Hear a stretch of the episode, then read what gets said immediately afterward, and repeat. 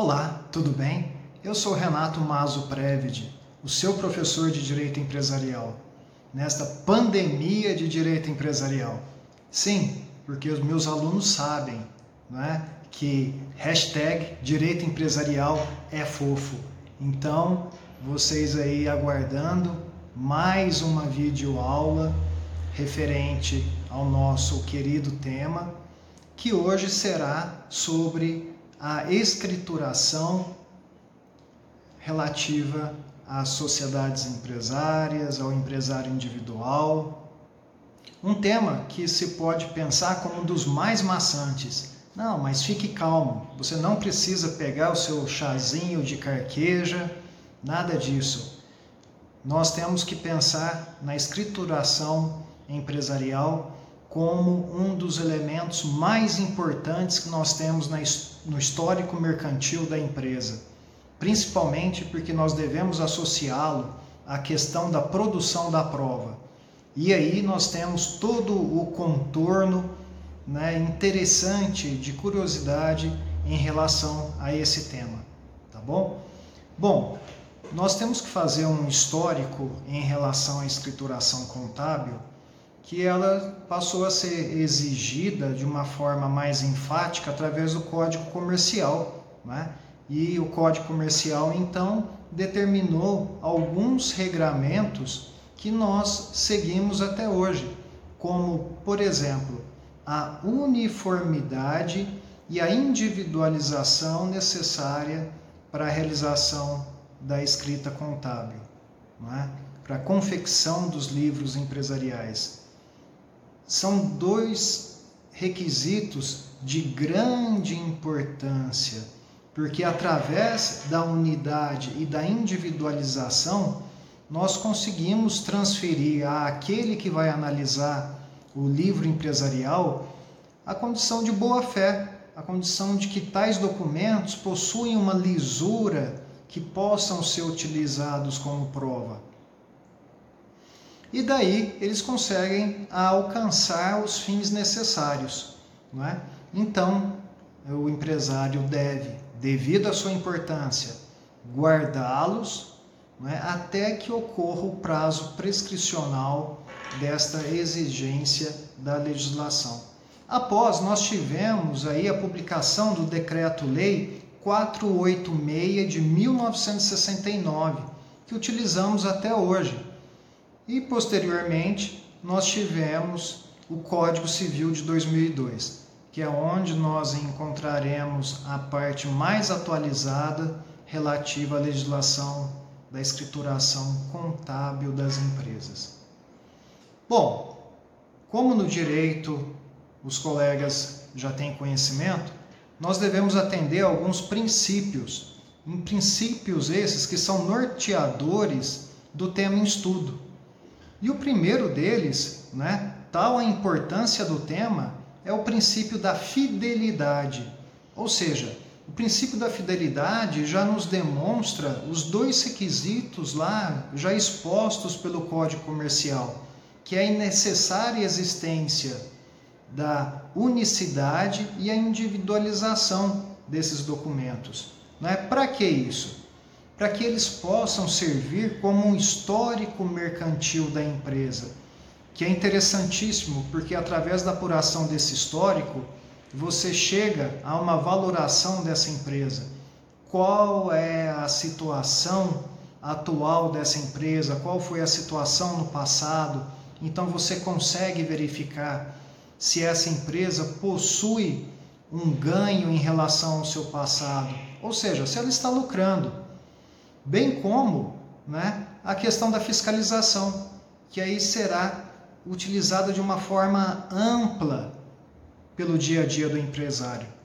Através dessa fiscalização, ele poderá contrapor argumentos não é, do próprio poder público no seu âmbito de fiscalização de tributos ou até mesmo em relação a terceiros, na demonstração da ocorrência de um negócio jurídico empresarial.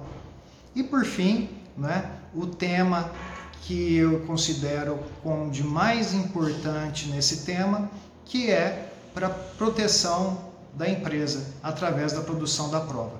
Ou seja, esse histórico, a fiscalização e a prova, que são três requisitos interessantes desse princípio da fidelidade, determina que, conforme diz ali Marinoni no seu curso de processo civil, que há um poder dever de colaboração no momento da produção da prova. E se há esse poder dever de colaboração, e até é, isso chega muito bem ali ao artigo 6 do novo CPC, que fala muito sobre essa cooperação, nós temos então que o que determinará a produção de provas de uma forma cabal, né, que realmente irá ajudar a empresa, é o que está exposto no seu livro empresarial. Né? Tanto que é o que nós denotamos lá do artigo 418 do Código de Processo Civil, que essa prova irá ser positiva ao empresário, que ela poderá ser positiva, poderá ser favorável ao empresário. Tá certo que o artigo 417 ele diz que essa prova não respeitando o princípio da fidelidade, né, ela poderá muito bem ser o contraponto disso tudo, ou seja, poderá apenar um empresário, né? apesar é, de utilizar esse termo de apenar com o sentido de desfavorecer. Então isso é muito importante para nós. O segundo princípio é o princípio do sigilo, né? E aí notemos com muita atenção. Essa questão dos livros empresariais, como regra, eles são sigilosos. No entanto, com exceção, né, eles podem ser abertos a pedido do juízo, ok? Então nós precisamos ter muita atenção nisso, até porque a regra com o sigilo, né, e daí o princípio do sigilo, é justamente para proteger esses livros empresariais que tais informações não caiam nas mãos da concorrência. Não é? Uma vez que essas informações nas mãos da concorrência torna aí todo esse jogo concorrencial um tanto quanto desleal. Então nós temos que ficar muito atentos a isso, da importância da fidelidade, mas também da importância do sigilo em relação a tais documentos. E o princípio da liberdade. E até interessante. Ora, se é tudo tão fechado hermeticamente, né? Podemos falar assim. Se é tudo tão travado, né? Existem regras e mais regras em relação aos livros empresariais, né? A forma como eles devem ser confeccionados, as, a forma como as informações devem constar. É muito interessante também que há um sentido de liberdade no momento da forma da escrituração, né? E o número e espécies de livros que o empresário irá lhe dar. Nós vamos ver posteriormente que há uma classificação desses livros do empresário. Não é? Então, nós temos os livros obrigatórios, que aí não há como ele fugir, mas também temos os livros facultativos, em que ele poderá utilizar para melhor dar eficiência à sua administração na empresa.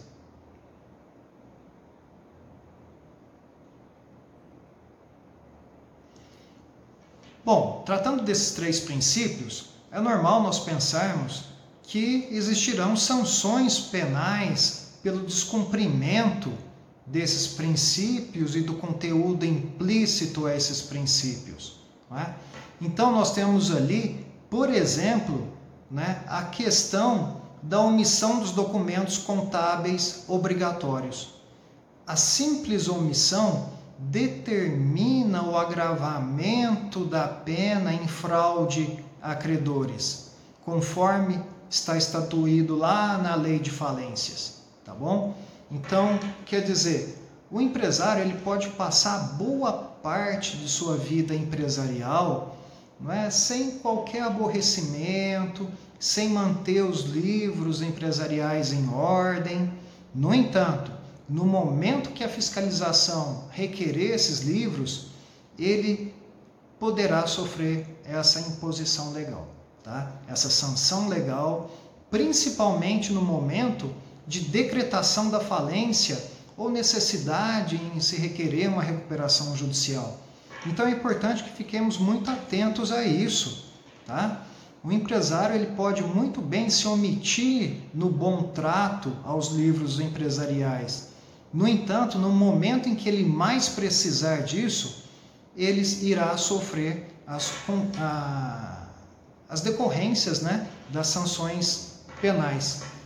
Um outro ponto também é a questão do balanço omisso ou com dados inexatos, que também constitui agravamento em relação à lei de falências, em relação à tipificação de fraude a credores, conforme está muito bem tabulado lá no artigo 161 da Lei 11.101/2005, tá?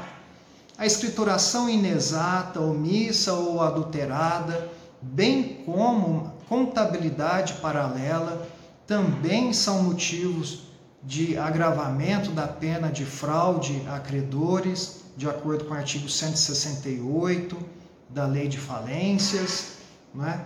Ou seja, nós verificamos aí que essas sanções estão previstas, na maioria, na Lei de Falências. Né? Então o empresário deve tomar muito cuidado aí, tá bom? Como também é o caso da destruição dos livros obrigatórios e aqui é interessante que a legislação ela faz dois momentos de é, sanções penais. O primeiro deles é referente ao artigo 168, parágrafo 1 inciso 3, em que vai determinar a sanção para aqueles casos dos empresários que utilizam sistemas informatizados, que hoje é a grande maioria que nós temos, né? de acordo ali com a instrução normativa DREI número 11, tá? O segundo caso, também no artigo 168, parágrafo 1 mas aí no inciso 5, em que se denotarão casos de perda, extravio dos livros obrigatórios, mas que se verifica a ocorrência de atos dolosos né, em relação a essa tipificação, tá bom? Então, quer dizer, existem as sanções penais, elas são muito pesadas porque constituem agravamento à situação de fraude, mas é interessante dizer isso. Elas serão exigidas no momento em que o empresário mais necessitar, que seja na produção de provas de uma fiscalização e principalmente no momento da decretação de sua falência, tá bom?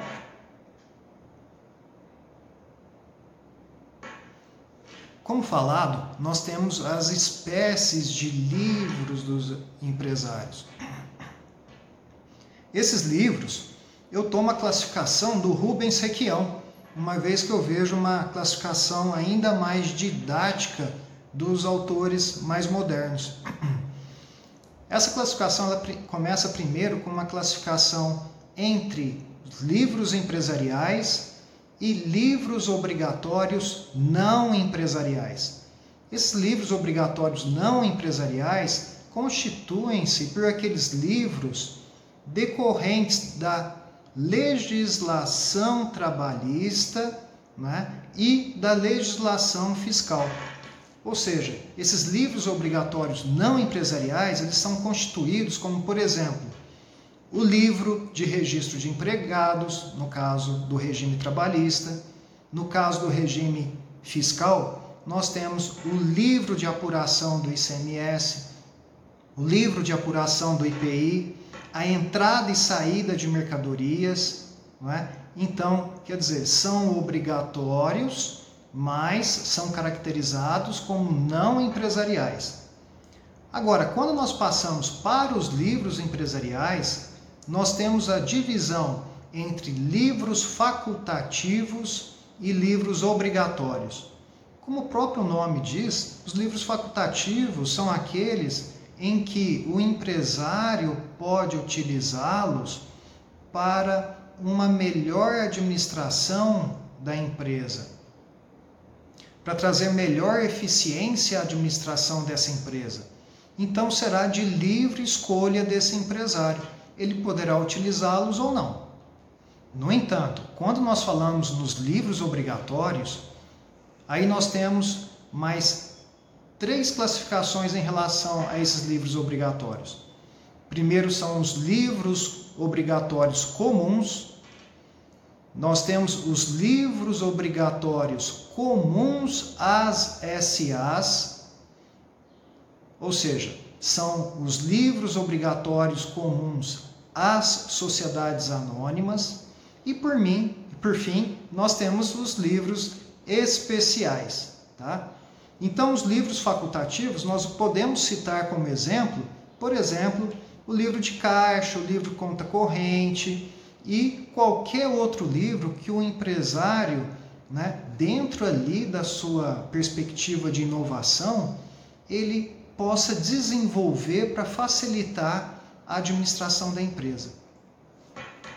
Livro obrigatório comum, nós temos o livro diário, que é interessante por ser o único livro exigido a todos os empresários.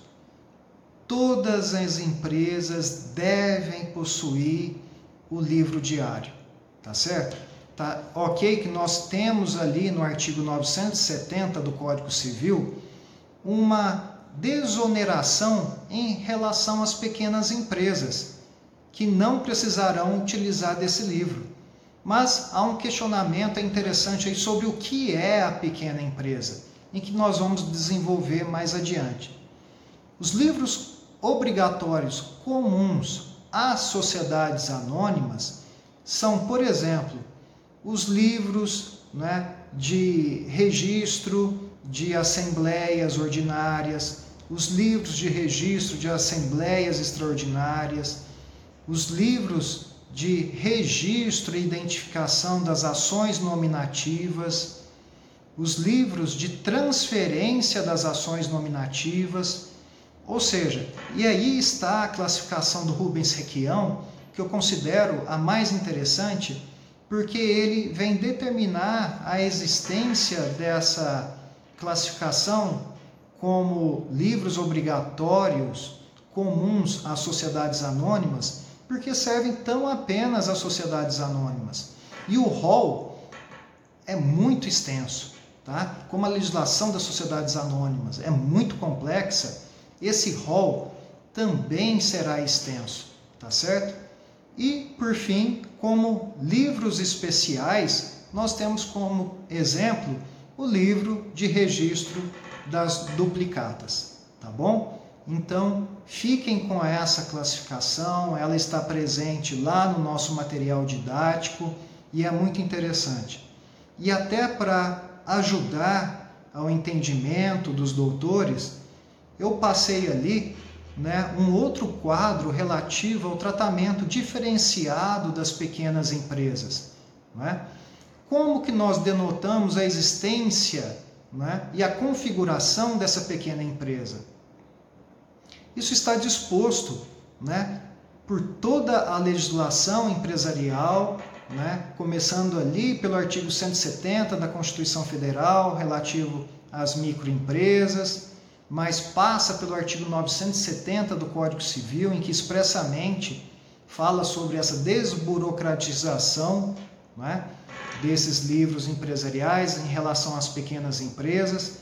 Mas quais são essas pequenas empresas? Nós não temos essas respostas aí. Nós as teremos tão apenas lá no artigo 68 da Lei Complementar número 123. Então eu fiz um quadrinho aqui todo explicativo referente ao enquadramento dessas pequenas empresas, né? E nós começamos aí com um enquadramento contábil.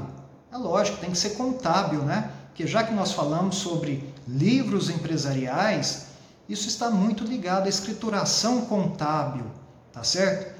Então essa classificação contábil, ela passa pelas é, microempresas, né? pelos microempresários individuais e pelas empresas de pequeno porte. Então, o que, que nós temos ali? Nós temos já uma classificação que eu elaborei para vocês quanto à renda bruta anual, tá? em que, por exemplo, os microempreendedores individuais têm uma obrigação de que essa receita bruta anual seja de até 60 mil reais, tá? Então temos a classificação também como atividade, forma de exercício, o número de empregados, se existe uma limitação e ela existe em relação aos microempreendedores individuais, de até um empregado que receba um salário mínimo ou piso da categoria. A microempresa e a empresa de pequeno porte não possui essa limitação, tá? E aí a parte que nos interessa, que é a obrigatoriedade dessa escrituração. Então os microempreendedores individuais, eles estão isentos dessa obrigatoriedade, de acordo com o artigo 68 da Lei Complementar número 123. Já as microempresas, elas estão isentas dessa escrituração desde que ela cumpra alguns requisitos, né? Primeiro, que essa microempresa seja exercida individualmente. Segundo ponto, que essa renda bruta anual seja de até 60 mil reais. Então vejam bem, é uma configuração muito próxima do microempreendedor individual, tá certo? O que, que vai mudar aí em relação ao microempreendedor individual?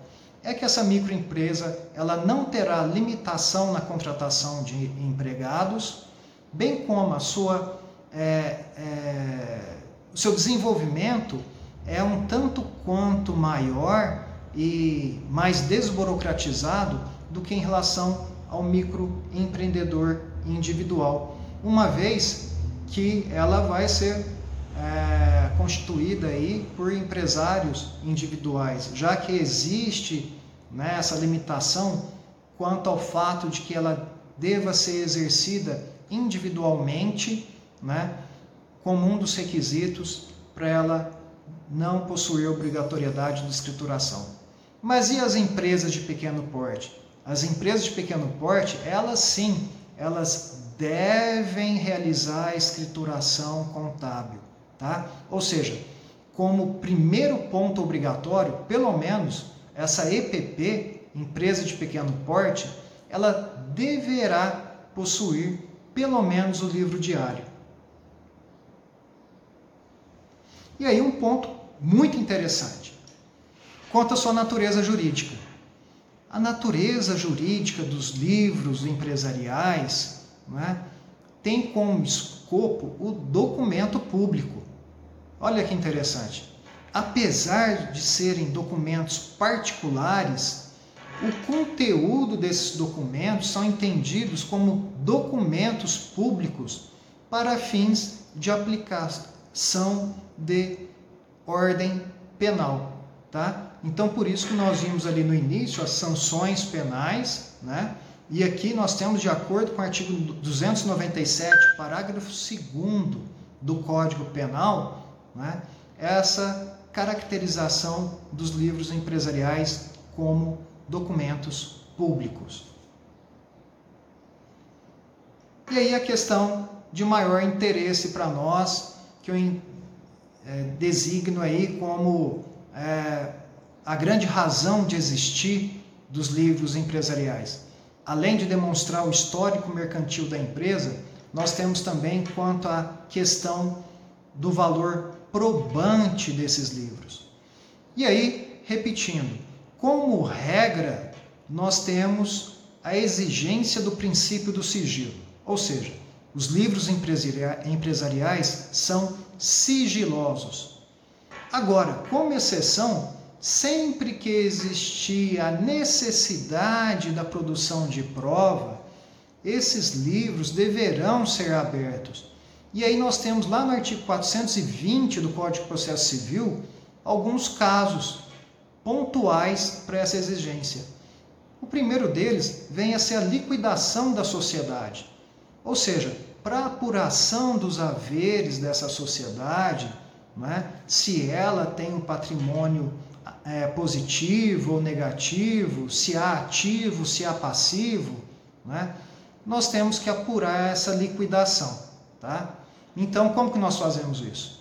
Então, somente através dos livros empresariais. Não há outra forma de se fazer isso, né? Forma correta, certa, né, que vá determinar cálculos interessantes e atualizados, nós não temos outros meios. Tá? Então, a liquidação da sociedade é uma dessas formas. A segunda é por sucessão em decorrência da morte de um dos sócios. Tá bom? Essa questão da sucessão por morte do sócio, ela também deverá determinar né, a apuração de haveres do sócio falecido para ser distribuído em relação aos seus herdeiros, dependendo do contrato social né, dessa sociedade empresária. Então, também é um ponto de interesse aí. E o terceiro caso, que o artigo 420 nos traz, é quando a lei nos determinar a abertura né, desses livros. Como, por exemplo, nós vimos ali na lei de falências, nas leis fiscais, né, a lei trabalhista. Então, quer dizer, sempre quando a lei determinar. Outra questão muito importante em relação à força probante desses documentos é a unicidade, a unidade dos lançamentos, tá?